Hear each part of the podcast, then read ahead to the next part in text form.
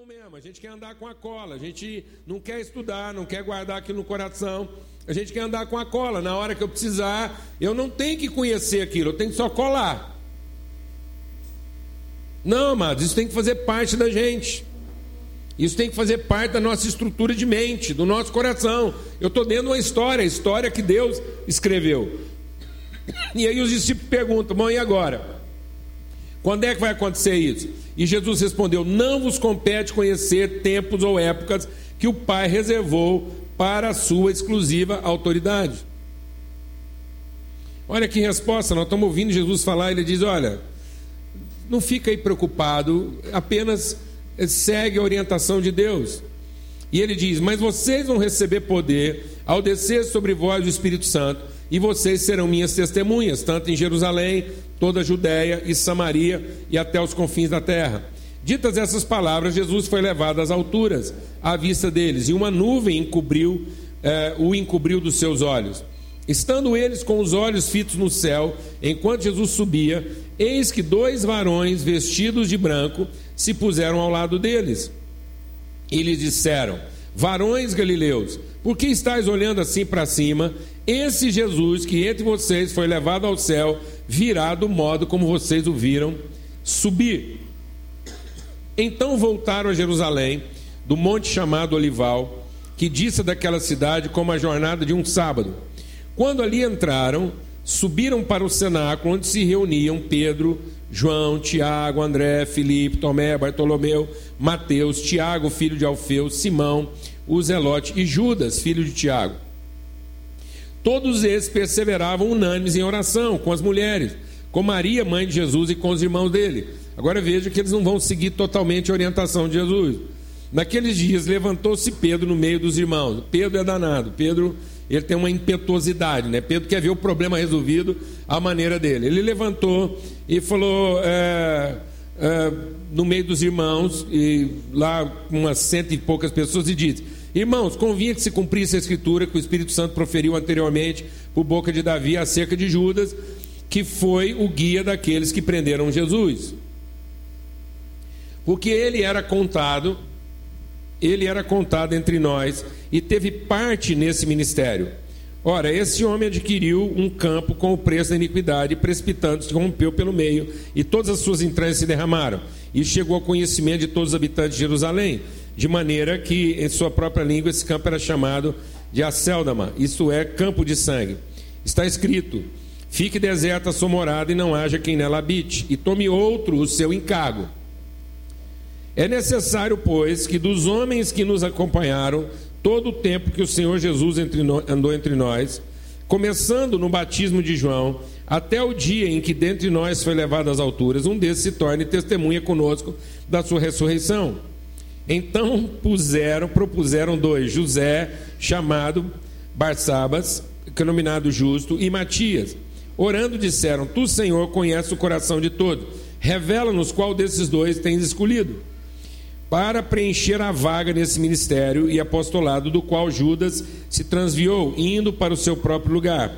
E lançaram sortes, vindo a sorte recair sobre Matias, sendo-lhe então votado lugar com os onze apóstolos. Não foi isso que Jesus orientou, amém, mano? Jesus orientou que eles ficassem o quê? Quietos até que do alto eles fossem revestidos de quê? De poder. Jesus não mandou escolher outros discípulos, Jesus não mandou eles forçarem o cumprimento da Bíblia. Glória a Deus, amado. Jesus não mandou eles fazer uma eleição e votar qual dos dois devia ser o próximo candidato a discípulo. Não é assim que as coisas funcionam. Eles estavam, deixa Deus ministrar o seu coração, amado. Você entendeu o privilégio do Pentecoste. Como é, quando é que isso era resolvido desse jeito, amado? Quando é que eles lançavam as pedrinhas lá para saber do jeito que a pedrinha caía, do lado que ela virava, eles sabiam discernir a vontade de Deus? No Velho Testamento, isso era a velha dispensação. Isso era a velha dispensação, é assim que as coisas funcionavam enquanto não havia o Espírito Santo. Então as pessoas ponderavam, votavam entre si, depois lançavam sortes para ver sobre quem a sorte recaía. Isso era uma forma de andar como quem está tateando Agora Deus diz que é tempo de plena luz, nós não temos que andar como quem está tateando. Eu não tenho que ficar escolhendo entre o menos ruim. Deixa Deus ministrar o seu coração, irmão. A vida com Cristo não é uma escolha do que é menos ruim. A vida cristã não é para que você fique escolhendo entre A ou B, direita ou esquerda, para cima ou para baixo. A vida cristã não é para que você faça escolhas entre as várias opções que você tem. Isso é uma coisa do Velho Testamento, quando a gente não tinha revelação, não tínhamos o Espírito Santo, nós tínhamos a lei. Então o que, que os discípulos estão fazendo? Eles estão voltando à prática da lei. E Jesus disse: não, ficam quietos lá, porque vocês vão receber uma coisa totalmente nova. A promessa de Deus finalmente está se cumprindo sobre a sua vida. Você crê isso, irmão? Você crê que a promessa de Deus finalmente se cumpre na nossa vida? Mas não é o que a gente vê todo dia. Todo dia eu encontro pessoas e elas ficam aflitas, apavoradas. Pastor, eu tenho que tomar uma decisão. Eu falo, irmão, calma. Não estraga a vida de mais gente, não. Não continua a oferecer para as pessoas uma pessoa tão bagunçada quanto você é. As pessoas geralmente vêm para aconselhar comigo e eles ficam doidos para entregar aos outros porque a vida deles está tão desgraçada. Né? Ah, pastor, eu vim aqui porque meu casamento está assim, mas na verdade a pessoa está ali para entregar o cônjuge, entendeu? É uma denúncia. Ela vem ali fazer uma denúncia, ela está esperando que alguém que fale em nome de Deus concorde com ela para ela finalmente falar, voltar para casa. Está vendo? Falei. Mas agora nós vamos orar por você. Sua vida vai mudar, nosso casamento vai ser feliz. E geralmente as pessoas, tem gente que é até aborrecida lá do aconselhamento, porque é, a gente nunca conversa sobre o problema dos outros. Eu quero sempre conversar sobre a pessoa. E dizer, irmão, tá bom, vamos dizer que o seu problema fosse ainda pior, por que, que ele está te afetando dessa forma? Por que, que você não é a resposta? Por que, que diante de um problema tão grande você não é a resposta? Por que, que você não é a revelação? Essa é a questão, amados. Se nós somos filhos de Deus, se nós podemos ser guiados pelo Espírito Santo, por que, que eu não sou a resposta? Por que, que alguém mais sempre é a solução, a resposta, que não eu, e eu quero uma coisa para mim? Eu não quero ser a resposta para os outros. Então, isso é a velha dispensação da lei. Nós ficamos lá querendo saber o que, que vai ser melhor para a nossa vida. E não como é que Deus quer que nós sejamos melhores para a vida. Glória a Deus, amado. Amém?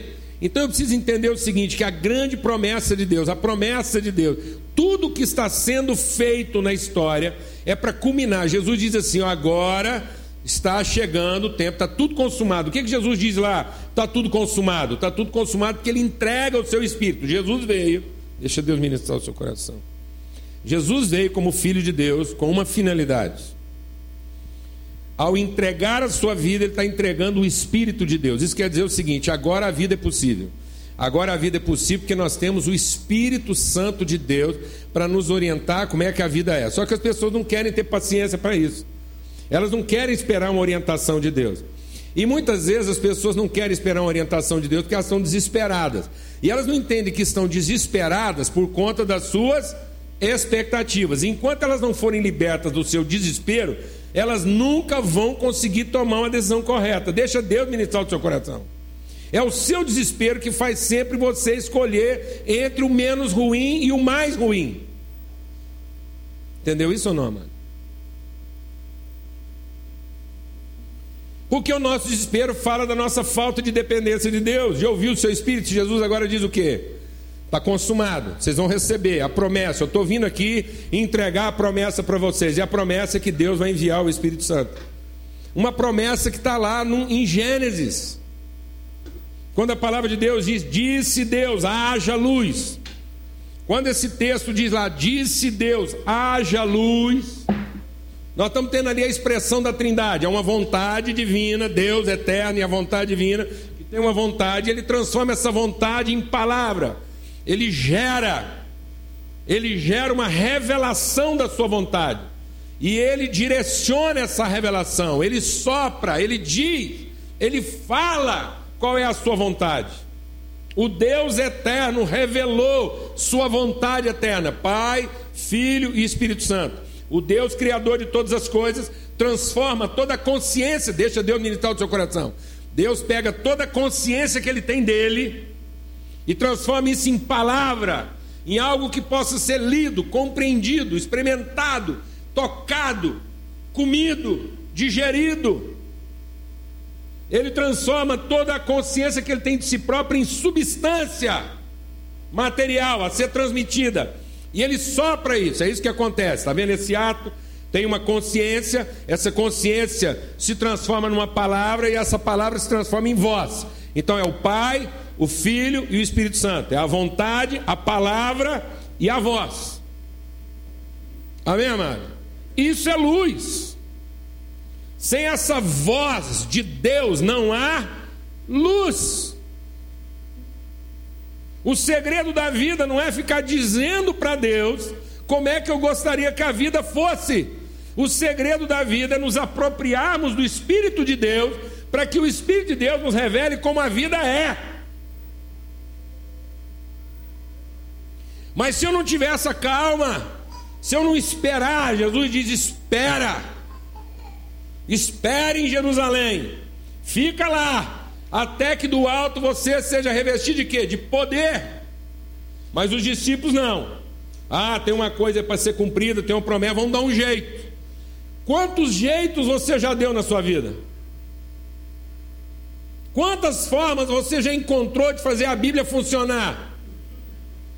Quantas vezes você já pegou uma promessa e tentou fazer essa promessa acontecer do jeito que você acha que ela tem que acontecer. Quem está entendendo o que eu estou falando aqui, amado? Os discípulos estão pegando uma orientação de Satanás, deixa Deus ministrar o seu coração. O nosso maior engano não é quando eu acredito numa mentira. O meu maior engano é quando eu faço a verdade ser do meu jeito. Entendeu, irmão? Eu quero a verdade, mas uma verdade do meu jeito, a minha maneira, no meu tempo, no meu ritmo, na minha vontade. Por isso a palavra de Deus diz que a letra mata, mas o espírito é que vivifica. Os discípulos estão pegando o quê? Uma orientação do, do Satanás? Não, eles estão pegando o quê? A Bíblia. Eles pegaram a Bíblia e disseram assim: não está escrito que um de nós teria que ser substituído. Então vamos fazer isso acontecer, ué. Vamos arrumar um jeito aqui da Bíblia funcionar. E aí eles estão pegando a letra sem o quê? Sem o Espírito. É por isso que o Pedro tinha tanta dificuldade de se acertar com Paulo. Amém, mano? Que o Pedro era danado para determinar as coisas da maneira dele. Depois vem um azarão lá, correndo por fora que é o Paulo, que ninguém apostava nele, chamado por quem? Pelo Espírito Santo. E ele é o cara, ele é o cara que vai ficar lá no lugar de Judas. E aí eu acho que Pedro toda hora olhava e falava assim: mas será que isso aí não é outro Judas? Porque parece que o Paulo está sempre traindo. Porque Pedro estava sempre sendo traído por quem? Por Paulo, porque é o Paulo que vem confrontar as manias de Pedro. Não é o Paulo que chega para Pedro e fala assim: Pedro, você é um safado. Falou para ele, em outras palavras, claro. Mas falou para ele: você é um safado, porque você está sempre se safando diante das pessoas. Quando você está com os gentios, você come o que os gentios comem, bebe o que os gentios bebem, e você se safa. Quando vem lá um erudito, um religioso, um mais tradicional, você condena aquela, o, o que o gentio bebe, você condena o que o gentio come e você se torna um religioso de carteirinha. Você é um safado, você está sempre arrumando um jeito de você ficar bem. Olha aí, amados. Olha aí. Esse cara cheio de iniciativa que muitas vezes é o que? Apressado. E aí Jesus tinha dito que espera, fica lá, vocês vão receber o Espírito Santo. Então não façam nada até que vocês sejam revestidos com poder.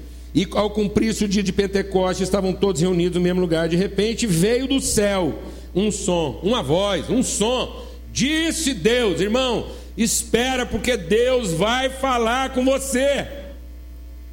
Ah, mas eu estou esperando e eu não escuto. Eu vou explicar lá por que você não escuta. Porque é o seguinte, porque tem barulho demais. Amém, irmão? Amém? O problema é que às vezes Deus está falando só que tem barulho demais. E é o barulho do que? Da nossa ansiedade, da nossa expectativa, é o desespero, tem que ser agora, porque se Deus não fizer, como é que vai ser isso? E aí a gente quer o quê?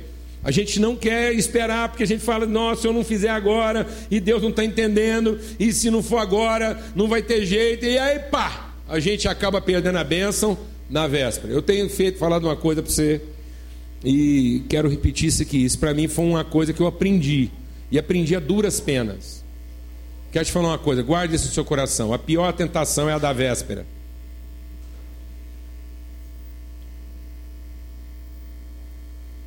A pior tentação é a da véspera. Quando você estiver na véspera do livramento, você vai sofrer sua pior tentação. Quando você estiver na iminência de finalmente Deus poder falar com você, você vai sofrer a tentação da véspera a agonia de falar acabou, não tem mais tempo. Então deixa Deus ministrar o seu coração. Sabe aquele momento que você fala assim, agora não tem jeito, perdi as forças, e é esse o momento, é esse o momento que a gente começa a ter ouvidos para Deus. Porque a gente pega as coisas de Deus e faz elas funcionarem à nossa maneira. Nós queremos ajudar Deus, forçar uma situação. E nós não queremos olhar para a Escritura e deixar e aprender. Jesus está andando na história, de Deus escreveu uma história. Deus está no controle disso, ele fez uma promessa, ele vai enviar o Espírito Santo, então você fica lá e espera. Espera até a revelação do Espírito Santo, espera até ensinamento de Deus. E se cumprindo, veio um som, um vento impetuoso e encheu toda a casa onde estavam reunidos. E apareceram línguas como que de fogo sobre a cabeça deles, sobre cada um deles. E ficaram cheios do Espírito Santo e passaram a falar em outras línguas, segundo o Espírito lhes concedia que falasse. Vamos concluir isso aqui a respeito desse Pentecoste de Deus. É a promessa de Deus. Tudo que foi feito desde Gênesis é para culminar no derramamento do Espírito Santo de Deus sobre todos os seus filhos. O projeto de Deus era criar uma família. Presta atenção. O projeto de Deus era criar uma família. O projeto de Deus não é recuperar o mundo, amados. O projeto de Deus não é um projeto de recuperação. Deus não tem um projeto de recuperação porque ele nunca perdeu a mão do negócio. O projeto de Deus sempre foi, no meio de tudo isso, gerar uma família de filhos que fossem formados a partir da sua vontade, que fossem formados segundo a sua palavra, e que esses filhos de Deus são aptos a materializar as virtudes de Deus em toda e qualquer situação. Essa era a vontade de Deus dos quais desses filhos Jesus era o unigênito, ele era único. Então Deus tem um filho único, ele é o perfeito na plena encarnação da vontade de Deus. A vontade de Deus era um mistério, só ele sabia. Ele transformou essa vontade em palavra. Ele transformou essa vontade em palavra, uma vontade que pudesse ser comunicada. No momento em que Deus transforma a sua vontade em palavra, ele gera o filho, que é a graça, que é a bondade, é o amor de Deus a ser manifesto, a ser revelado. Esse filho é unigênito, ele é único. Então ele vem, movido pelo Espírito de Deus, para oferecer sua vida em favor de muitos irmãos, de modo que ele, sendo único, se tornasse primeiro de muitos, de modo que você e eu possamos ter a mesma natureza de Cristo. Isso quer dizer o seguinte: tanto quanto Jesus podia ouvir e ser orientado pelo Espírito Santo, nós podemos. Já pensou? Já pensou em toda e qualquer situação você ter o mesmo grau de discernimento e de revelação? Essa é a promessa. De modo que você não se desespere, de modo que você não se atrapalhe, você não enfie a mão de maneira inapropriada. Essa é a promessa. Que você nunca ficará enganado. Então, que poder é esse que Jesus está falando? O poder da revelação, o poder de ser feito filho de Deus. O Evangelho de João diz o quê? Todos quantos o receberam. Receberam quem? Receberam o Espírito Santo que vem da parte de Cristo. Isso é receber a Cristo. É receber o mesmo Espírito que estava nele. É crer que o mesmo Espírito que estava nele, que ele soprou, dizendo, está consumado. Ele consumou todas as coisas e disse: recebam o meu Espírito. Está dado o meu Espírito. Ele expirou sobre nós, ele soprou. Do mesmo jeito que Deus soprou, ele vem e sopra sobre nós. Esse Espírito agora está sobre nós. Ele diz assim: todo aquele que crê, recebe, todo aquele que recebe o Filho de Deus, recebe o poder de ser chamado o quê? Também de filho de Deus. Esse é o seu poder, amado. Seu poder não é um poder mágico, de apontar para as coisas e as coisas acontecerem. O seu poder é de ser orientado pelo Espírito Santo de Deus em todas as coisas, mesmo aquelas que você não gostaria que fossem daquela forma. Você está entendendo o que eu estou falando ou não, amado? O poder não é fazer que tudo seja do jeito que você quer. Isso quem te oferece é o Satanás. Amém. Amém. O Satanás é que te oferece o poder de você fazer todas as coisas serem do jeito que você gostaria que elas fossem. Amém? Sabe esse poder que você está pedindo tanto, de você olhar para sua mulher assim um dia,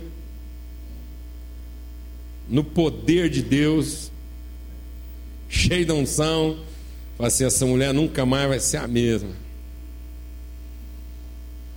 Eis que te digo, mulher, assim diz o Senhor: dormirás e acordarás e serás tudo que eu sonhei. Chega de canseira. Sabe esse poder que você gostaria de ter? Entendeu? Sabe esse poder que você gostaria de ter sobre o seu marido, de olhar nele e falar assim: deitarás estuprício, acordarás virtude. Sabe esse poder? Você gostaria de ter, fala a verdade. Isso quem oferece para nós é o Satanás. Porque o poder que ele ofereceu para nós é o poder de ser chamado filho de Deus, é de ser uma referência para essa pessoa que, estando perdida, confusa na sua história, no seu pensamento, na sua forma de resolver, possa olhar para você e ver em você uma inspiração de como as coisas podem ser resolvidas e conduzidas. Quem crê nisso? Recebeu o poder de ser chamado filho de Deus. E o que, que um filho de Deus tem? Ele tem o poder de andar de acordo com revelação. Então nós recebemos o poder de sermos chamados filhos de Deus. E isso quer dizer que agora nós não andamos mais de acordo com o nosso pensamento, não andamos mais de acordo com a nossa intuição, não andamos mais de acordo com as circunstâncias, não andamos mais. Jesus diz: Jesus diz: Importa-vos nascer de novo, porque todo aquele que é nascido de Deus, todo aquele que é nascido do Espírito, é guiado pelo Espírito. Você muitas vezes não sabe de onde vem, você não sabe direito para onde você está indo, mas você tem a direção do Espírito Santo de Deus no meio das suas dificuldades, você não se perde. Glória a Deus, amado.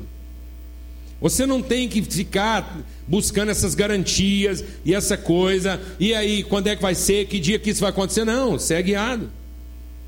Deixa Deus ministrar o seu coração. Eu tenho conversado com muita gente e eu acho que existe uma dificuldade grave na nossa vida porque a gente confundiu na vida pecados com pecado. Uma coisa são os nossos pecados cometidos por conta do nosso pecado. Qual é o pecado do homem? Eu não estou falando dos seus pecados. Eu não estou falando aqui dos pecados de cada um. Estou dizendo daquilo que é o pecado da humanidade. O pecado da humanidade foi construir um falso real. É real? É real. É real por quê? Porque eu construí, é real, é a minha realidade. Eu convivo com aquilo todo dia. Mas aquilo não expressa a verdade. Se não expressa a verdade, é um falso real. O Satanás é real, mas não há verdade nele. Portanto, o Satanás é um falso real. Toda forma de idolatria que eu criei é um falso real. O casamento que você idealizou pode ser o seu falso real, que você está dentro dele. Seu casamento é uma realidade, mas não há verdade no seu casamento. E se não há verdade no seu casamento, ele se tornou seu falso real. Você está dando a vida por aquilo e você está batalhando por aquilo e você acha que vai conseguir salvar aquilo daquela forma, que é o seu falso real. Eu compartilhei isso aqui, outro dia eu estava compartilhando com uma irmã, e ela falou assim: o problema do meu marido é que eu estou casado com ele tem 30 anos. E agora eu entendi uma coisa claramente, ficou claro para mim. O grande problema dele, ele acha que às vezes é vício, acha que é isso, acha que é aquilo, mas agora eu descobri. O problema dele não é bebida, não é mulher, não é nada, não. O problema dele é que ele mente. E ele mente tanto que ele acredita naquilo que ele mente. Falei, você está casada com ele tem quanto tempo? Ela falou, tem 30 anos. Eu falei, como é que é o seu casamento? Ela falou, um casamento que. Eu falei, então ele mente E você mente. Tem 30 anos que você está mentindo. Ela falou, eu não. Foi claro, é. Porque você está se esforçando pelo seu falso real. Você sabe por que, seu marido acredita nas coisas que ele. nas mentiras que ele conta? Porque ele acredita nelas. E sabe por que, que ele acredita nelas? Porque elas são reais. Quando ele bebe, o prazer que ele sente com a bebida é real. E ninguém nesse mundo vai convencê-lo de que não é real. Quando ele está envolvido com mulheres, isso é real, as emoções que ele sente, e ele compensa todas as deficiências que ele tem com você. Ele tem com elas tudo aquilo que ele não tem com você. E isso é o que? Real. Mas não é porque é real que é o que? Verdade. O pecado do homem foi criar seu próprio real. E o que é o meu real falso? É tudo aquilo que não foi gerado pelo Espírito Santo. Matias era real. Real foi fruto de votação, há um consenso. O cara acompanhou todo mundo, ele tinha o direito. Matias tinha o direito. E esse é o nosso problema. Nós estamos querendo pautar a vida pelo direito, pela razão, pela lógica, pela coerência. Vamos criando o nosso falso real. Por que, que um homem se levanta contra a sua mulher e vai procurar solução em outro lugar? Porque é uma realidade que ele não está encontrando nela o que ele gostaria de receber. Ele é um tomador e a mulher dele não está dando para ele o que ele quer tomar. Isso é falso? Não, isso é real. Isso é uma mentira, não, isso é real.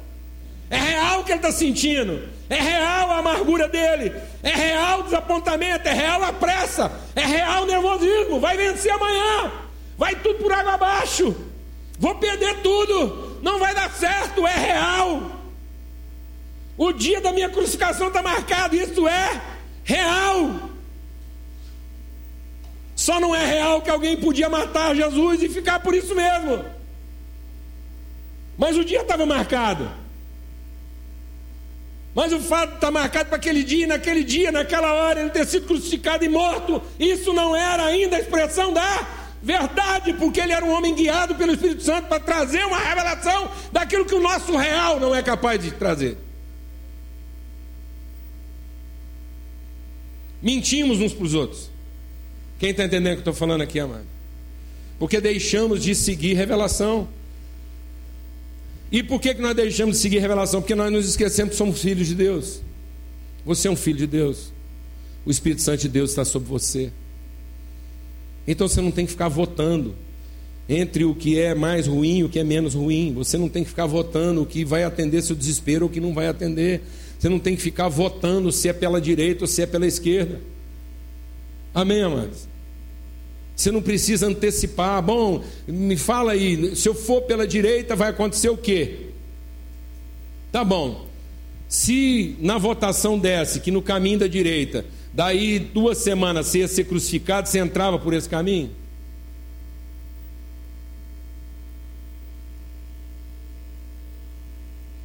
Hã? Não. Tá vendo? Então o que, que nós estamos nós mentindo para nós? Então o que é o meu pecado? Sabe por que eu tenho pecados? Porque eu tenho um pecado. E o meu pecado é ficar constantemente criando o meu falso real. E o meu falso real é criado a partir do momento que eu esqueço que eu sou filho de Deus. E porque eu não lembro que eu sou filho de Deus, eu deixo de andar por revelação. E eu começo a decidir por intuição, eu tenho pressa, eu começo a ponderar, eu fico escolhendo o que, que é menos danoso e vou compensando isso. E a última coisa: recebereis poder de ser chamado filho de Deus recebereis poder de ser guiado pelo Espírito Santo e recebereis poder de perdoar pecados. O nosso problema é que a gente vai sempre escolher as situações e as pessoas que são mais favoráveis a nós. Mas Jesus diz: Não, agora vocês têm o meu espírito. Recebam o meu espírito. E o meu espírito dá a vocês o poder de quê? Perdoar pecados. Isso quer dizer o seguinte: as pessoas não vão agir como você gostaria que elas agissem, mas você vai agir conforme elas precisam que você haja. Glória a Deus, amados. Não é o poder de transformar as pessoas nas pessoas que você gostaria que elas fossem. Mas é o poder de oferecer para elas uma referência que elas precisam ter. Glória a Deus. Posso ouvir um amém? Como filhos de Deus, nós somos luz. Obrigado. Nós somos luz. Jesus diz: Aqueles a quem vocês perdoarem os pecados serão perdoados. Mas se você não perdoar, esses pecados serão retidos. Porque essas pessoas não vão ter consciência do perdão na vida delas. Amém? Então, para que, que a gente perdoa pecados, amados? Para devolver esperança, para devolver luz, para devolver referência. Porque quando você não perdoa pecado, aquela pessoa pode dizer: Eu não vi Deus. Mas quando você perdoa pecados, ela pode dizer: Eu vi um filho de Deus, e quem vê um filho de Deus vê o Pai que o enviou. Amém? Por que, que Jesus é o nosso Salvador? Porque nós agimos exatamente como nós não deveríamos ter agido. Mas ele continuou agindo exatamente como nós precisávamos que ele agisse. Glória a Deus, mano? Aleluia, mano. Em nome de Jesus. Então, haja o que houver na sua vida. Você é um filho de Deus. Você não precisa andar de acordo com a sua intuição, o seu medo, o seu terror, o seu pavor. Você não precisa continuar sustentando seu falso real. E você vai receber poder para quê? Para ser traído, para ser desapontado e não guardar no seu coração nenhuma raiz de amargura. Glória a Deus. Porque uma raiz de amargura contamina todo o processo. Onde há raiz de amargura, não há revelação. Sabe por que muitas vezes você tem dificuldade de ouvir a voz de Deus quando está precisando ouvir? Porque tem alguma raiz de amargura no seu coração. E muitas vezes nós estamos querendo buscar soluções que compensem o mal que nós sofremos. Quem está entendendo o que eu estou falando aqui?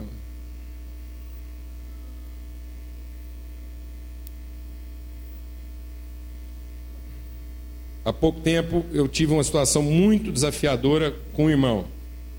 Ele estava passando um problema grave, muito grave. E ele me ligou pedindo a minha ajuda. E na cabeça dele a minha ajuda é que eu ia aliviar. E ele rezou a missa. Eu falei, você me ligou para que eu te ajudasse, não é? Ele falou, é. Falei, então eu vou dizer como é que eu posso te ajudar. Não desça da cruz. Haja o que houver, não desça da cruz. Essa é a ajuda que eu posso te dar. E às vezes você estava esperando que eu te ajudasse a descer dela. Que de alguma forma eu te aliviasse. De alguma forma eu dissesse: Não, tá bom, já foi o suficiente, vamos fazer de outra forma. E eu estou aqui para te dizer: Não desce da cruz. Porque agora é o seu momento de alcançar autoridade naquilo que Deus te levantou para fazer. Não desça da cruz. E às vezes você procura a ajuda de alguém pensando que ele vai o quê? Tá bom, já foi suficiente. Pode descer agora. Não, e a ajuda é, não desça não, até que esteja consumado. Glória a Deus, amém. Até que esteja consumado. Até que o Espírito de Deus esteja liberado através de você. Mas a raiz de amargura, o ressentimento, a ideia de eu estar sofrendo mal, uma injustiça, faz com que a gente desça da cruz. E vá atrás do nosso direito, e vá atrás de resgatar o nosso falso real. Não resgate as coisas que você mesmo criou para você. Não peça que Deus te ajude a manter e a resgatar as coisas que foram criadas de acordo com o seu próprio poder e vontade. Mas peça a Deus que o Espírito Santo finalmente te conduza para aquilo que era a vontade eterna de Deus para a sua vida. Amém? Nós vamos repartir a ceia hoje. E a ceia é isso, esse gesto, essa disposição de servir, de abençoar, de, de abençoar pessoas. Às vezes a gente passa por situações simplesmente para que a gente redescubra as pessoas na vida da gente. Não é verdade? É só por isso. Então Jesus está lá no momento da sua agonia e como é que ele enfrenta a sua angústia? Ele enfrenta a sua angústia fazendo aquilo que ele veio para fazer: servir pessoas. Amém? Seja o que for que você está passando, não lance sortes. Não tente resolver seu problema. Amém? Seja o que for que você está passando, continue a servir pessoas. Que essa é a vontade de Deus. Sirva as pessoas. Peça orientação do Espírito Santo de Deus e de Deus, está tudo confuso. Não sei o que é está acontecendo. Mas a orientação de Deus é que você, como filho dele, continue o quê? A servir pessoas. Foi isso que Jesus fez e por isso ele não errou o rumo. Amém? Em todo tempo, pressionado, angustiado, sofrendo, ele não parou de servir as pessoas. A Bíblia, Paulo chama atenção e diz assim: na noite em que Jesus foi traído. Ora, amados, imagina uma pessoa toda poderosa. Imagina que você tivesse todo o poder. Todo o poder. Imagina que você recebe agora o que a gente chama de poder. Recebereis poder. Você tem agora todo o poder de resolver seus problemas da sua maneira. No, na noite em que você é traído, o que, que você faria?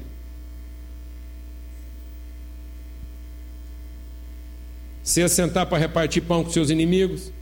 Seja honesto. Seja honesto. Você tem o poder que finalmente você queria. Você é a pessoa toda poderosa para resolver tudo da sua maneira. Você está sendo traído. Você vai entrar para um momento de profunda angústia, sofrimento, tribulação. Você usaria esse poder como?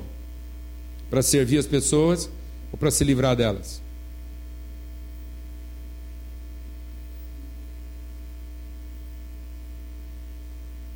Você quer saber qual é a vontade de Deus para um filho dele? A vontade de Deus para um filho dele é que ele não pare de servir as pessoas. Sabe onde é que eu encontro salvação? Servindo as pessoas. Amém, amado? Sabe como é que você pode dar sentido na sua vida em toda e qualquer situação? Servindo as pessoas. E é isso que vamos fazer agora. Jesus, na noite em que foi traído, tomou o pão e distribuiu. E disse: Esse é meu corpo, que é oferecido por amor de vocês. Lembrem-se disso. Todas as vezes que vocês comerem esse pão. Lembra da minha morte, do meu sacrifício. Nós vamos ter uma palavra de oração agora. Vamos agradecer a Deus por esse momento e pelo privilégio de sermos filhos de Deus, sermos guiados pelo Espírito Santo de Deus e temos o poder de perdoar pecados, e isso faz com que a gente nunca desista de servir pessoas. A gente tem feito muita coisa errada. Nossos pecados foram todos perdoados. Mas a gente tem que confessar os pecados para que a gente seja lavado do pecado. E o nosso pecado é a nossa desobediência, a forma como a gente vai criando para nós um falso real. Ó Deus, em nome de Cristo Jesus, pelo sangue do Cordeiro, guia-nos à tua eterna vontade, ó Pai. No nome de Cristo Jesus. No nome de Cristo Jesus. Amém.